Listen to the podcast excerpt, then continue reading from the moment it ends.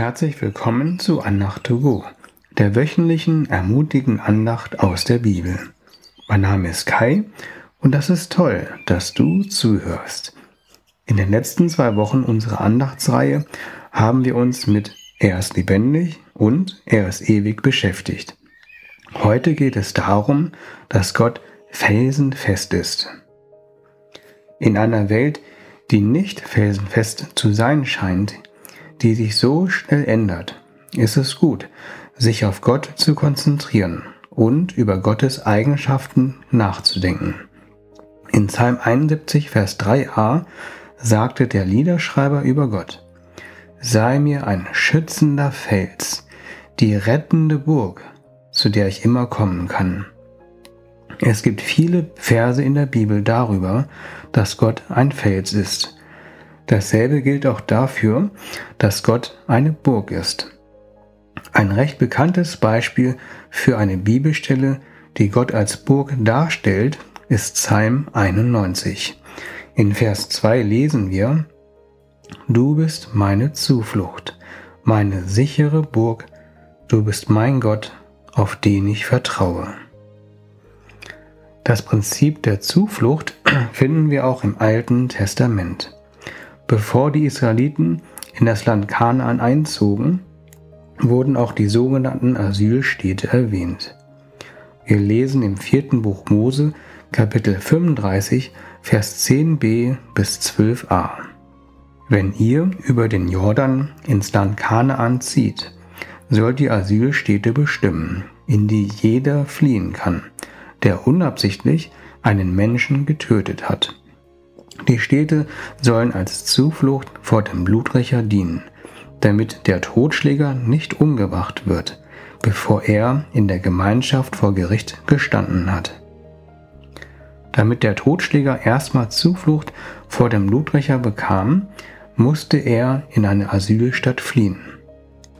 Was müssen wir machen, damit Gott unsere Zuflucht und Burg wird? Wir schauen uns dazu noch genauer den Psalm 91 an. Es lohnt sich, ihn noch mal genauer zu lesen. In Vers 9 steht im Prinzip, dass wir Gott zu unserer Heimat machen sollen. In einer anderen Übersetzung wird davon gesprochen, dass wir Gott zu unserer Zuflucht machen sollen. was heißt das eigentlich? Wir finden beim genauen Lesen in Psalm 91 einige Hinweise darauf, was damit gemeint ist. In den Versen 14 bis 15a finden wir, weil er an mir hängt, will ich ihn retten. Weil er mich achtet, schütze ich ihn. Wenn er mich ruft, antworte ich. Gott will, dass wir uns an ihn hängen. Anders formuliert, dass wir uns an ihn klammern und festhalten. Wenn wir dies tun, dann bekommen wir Errettung. Weiterhin sollen wir Gott achten, in Ehren halten, dann bekommen wir seinen Schutz. Außerdem sollen wir Gott rufen, woraufhin er uns antworten wird. Gott können wir im Gebet anrufen. Wir wenden uns an ihn mit unseren Anliegen, mit unseren Sorgen und Ängsten. Schließlich, nicht immer sofort, wird er auf eine Art und Weise antworten, wie und wann wir es brauchen. Zusammenfassend können wir sagen, dass wir Gott vertrauen sollen. Gott ist so ganz anders als der Mensch. Wir können uns irren. Gott irrt sich nicht. Vor dem Untergang der Titanic im Jahre 1912 galt diese als unsinkbar. Bevor die Stadt Jericho von den Israeliten erobert wurde, dachten die Jebusiter, dass der Standort uneinnehmbar ist. Eine große Mauer umgab die Stadt und sie lag noch auf einer Erhebung. In Psalm 144, Vers 2a steht in der Hoffnung für alle. Wie gut ist Gott zu mir.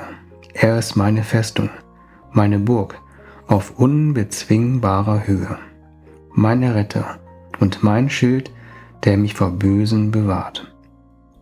Wenn Gott über sich selbst schreiben lässt, dass er eine unbezwingbare Burg ist, dann können wir uns darauf verlassen. Mache Gott zu deiner Heimat. Dann verspricht er dir Schutz, Errettung und dass er auf deine Gebete antworten wird. Wenn du dein Vertrauen auf Gott setzt, dann wirst du erleben, dass Gott eine unbezwingbare Burg ist.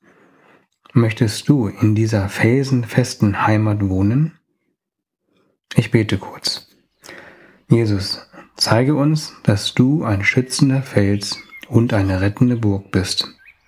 Zeige uns, dass du der Höchste bist und dass du deswegen unbezwingbar bist. Schenke uns Vertrauen in dir, dass wir dich zu unserem Zufluchtsort und zu unserer Heimat machen. Zeige uns, dass du felsenfest bist. Amen. Danke, dass du zugehört hast. Ich wünsche dir eine tolle Woche mit unserem felsenfesten Gott. Bis zum nächsten Mal. Auf Wiederhören. Dein Kai.